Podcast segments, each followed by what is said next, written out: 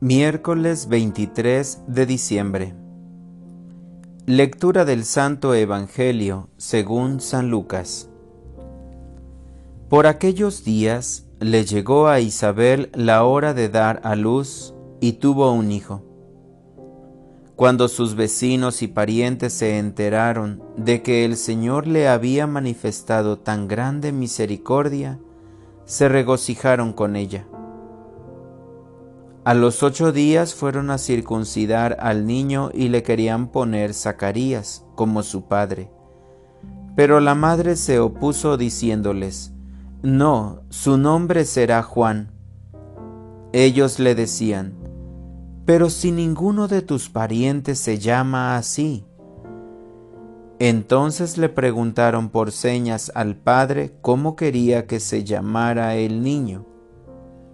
Él pidió una tablilla y escribió, Juan es su nombre.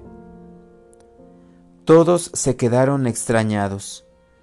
En ese momento a Zacarías se le soltó la lengua, recobró el habla y empezó a bendecir a Dios.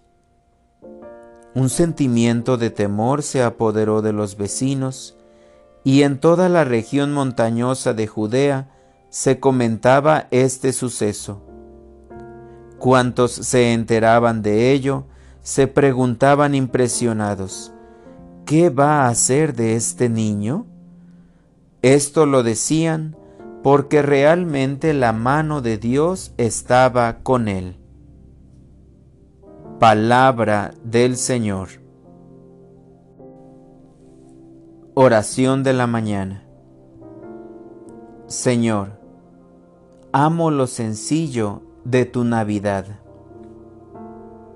Un día nuevo, un día muy navideño, Jesús. Llegaste a un establo donde había animales, pero ahí estabas junto con María y José.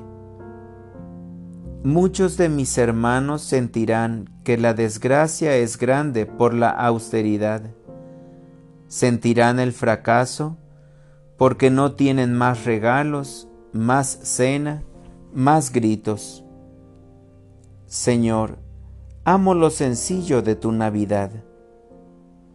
En mi familia hay gente que sabe que lo más importante de la Navidad es lo espiritual y lo sencillo, porque humilde eres tú, Jesús fue la sociedad quien le dio ese toque pagano que fue creciendo y que solo un virus fue capaz de detener. Por todo este ambiente sencillo, humilde, por esta alegría que nace de tu santidad, bendito seas. Dame la fuerza, Señor, para ser tu mensajero y decirle a mi familia, que la Navidad es sencillez, pobreza, alegría y fraternidad. Señor, bendice mi día. Para orientar mi vida.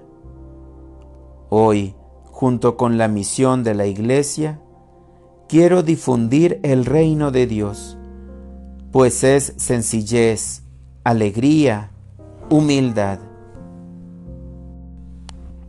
Gracias Señor, porque aunque parece que la sociedad es pagana, hay entre los bautizados mensajeros que trabajan para prepararte tu venida. Amén.